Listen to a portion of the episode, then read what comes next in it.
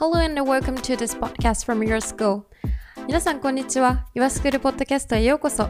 このポッドキャストでは YourSchool の講師の方をお招きし、撮影の裏話や気になることについてお話をしていきます。パーソナリティは YourSchool コンテンツエディター、シエルがお送りいたします。はい。今、たった今、撮影が終わった今回の講師の方、まあ、世間ではフルーツ王子と言われている、すごくあの、美しい方が今実は目の前にいらっしゃるんですけれども。はい。ということでですね早速登場していただきましょう。この方です。どうぞ。と西村食堂の西村です。西村と呼ばれてます。はい。よろしくお願いします。す。すごい改めて喋ると緊張しちゃいますね。これちゃんと対面でね、あ話してそうそう。打ち合わせとかとはまた違う。緊張感がありますねどうでしたか？今たった今撮影がもう本当に終わったばかりですけれどもこの「岩スクール」の撮影はどうでしたか？いや、なんか、改めて自分のその今までのそのコンテンツだったりとかを振り返るきっかけになったのと、なんかちゃんと言語化をするっていうのを、まあ、あまりそこまでしてこなかった。まあ、自分が割と感覚でやるタイプだったので、言語化できてなかったところもあるんですけど、なんかまあ、Your School でまあ講座にしていただくってなって、これは言葉にしなきゃと思っていろいろ考えて、なのでなんかこう、あ、自分はこんなことを考えてやってたんだみたいな、そういう気づきみたいなのにもなって、すごい面白かったです。わあそれはちょっと聞いてすごく嬉しいですね。特に一番なんか今までやったことなかった部分はどこだったんですか？今までやったことなかった部分で言うと、なんだろうな、うーん、でもケータリングでその全体のテーブルを作る話だったりとか、あとはそのプレートを作る話とかは、まあ本当に、今までワークショップとかでもやったことがなかったところだし、結構、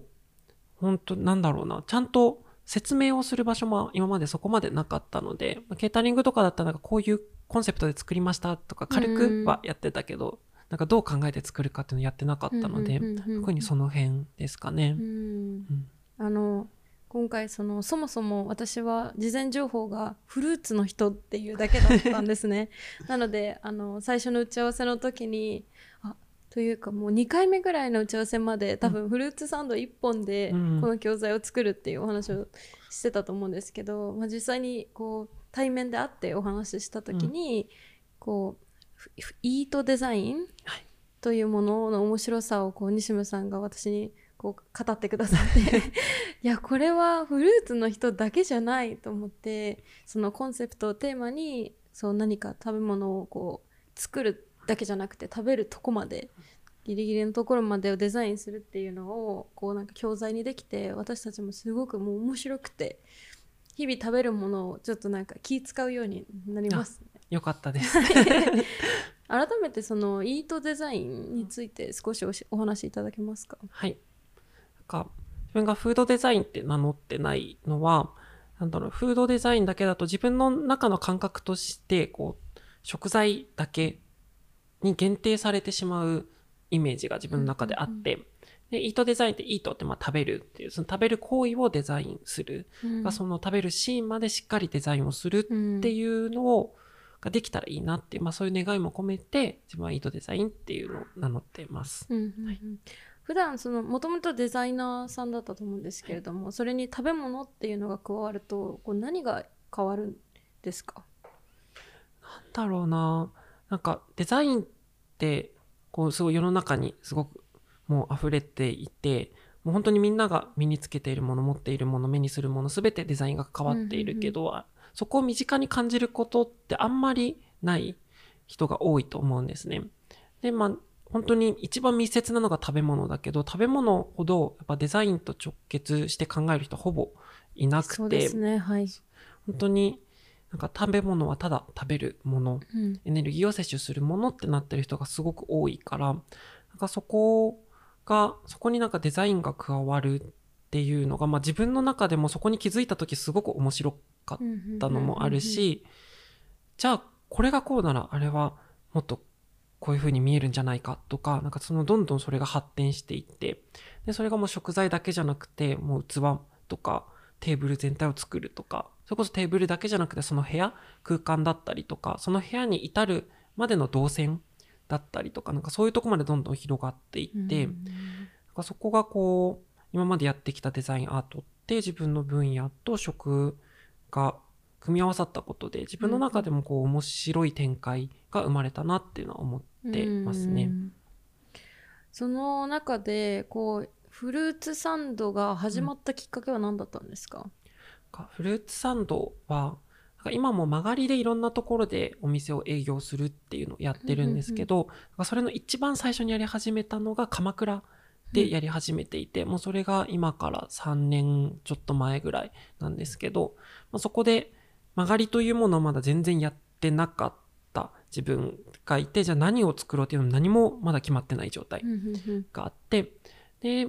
そこの鎌倉でまあ縁があってお借りすることができるようになった場所が、キッチンがすごく狭くて、うん。で、イートインスペースもそこまで大きくない場所で、なんか燻製のチーズとかお醤油とかオリーブオイルとかをうん販売する場所だったんですよ。で、上が工房になってて、下が販売する場所で、うん。基本は、まあ、そこの販売して、まあ、イートインをたまにソフトクリームとか燻製のお醤油を使ったソフトクリームとかがあったので、まあ、そのイートインの方とかが使う本当にちょっとしたスペースうんがあったぐらいで、だから裏のキッチンも本当にキュッと、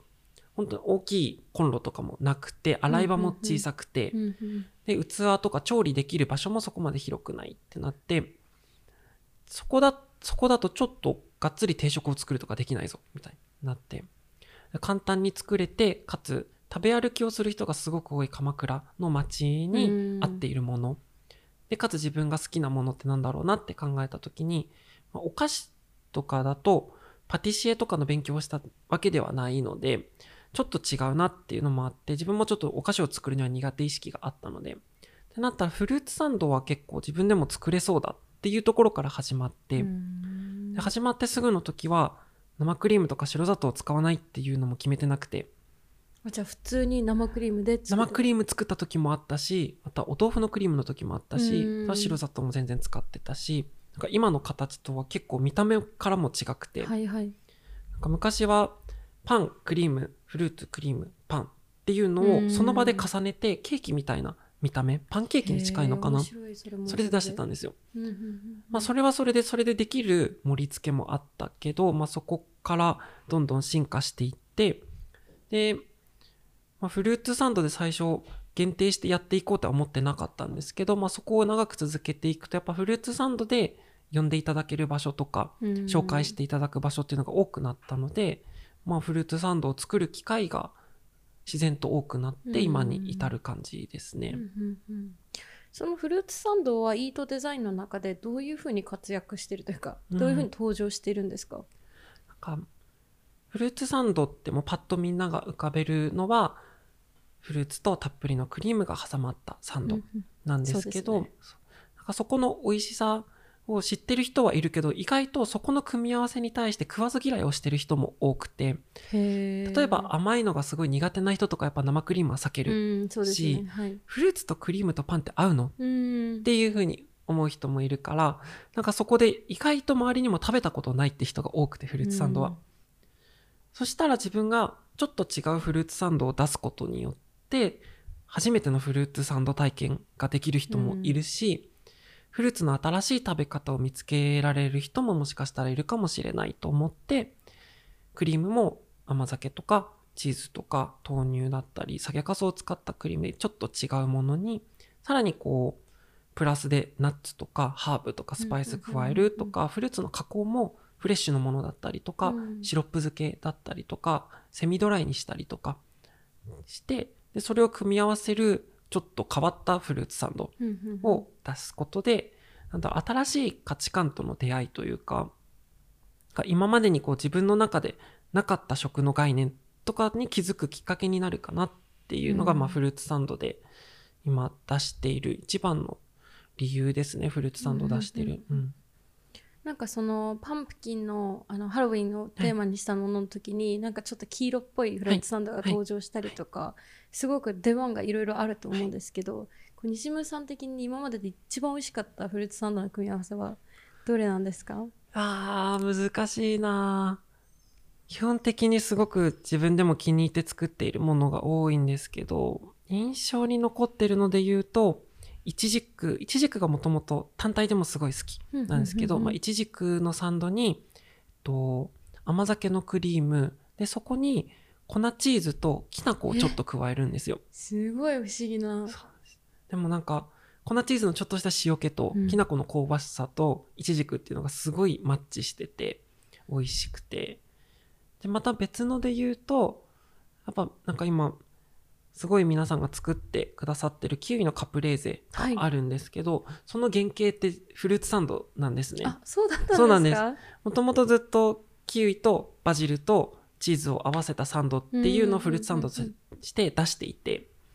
で、そこから、まあ、サンドじゃなくて簡単なおつまみとして食べれるものが出せないかなって考えて、キウイのカプレーゼになったんですよ。な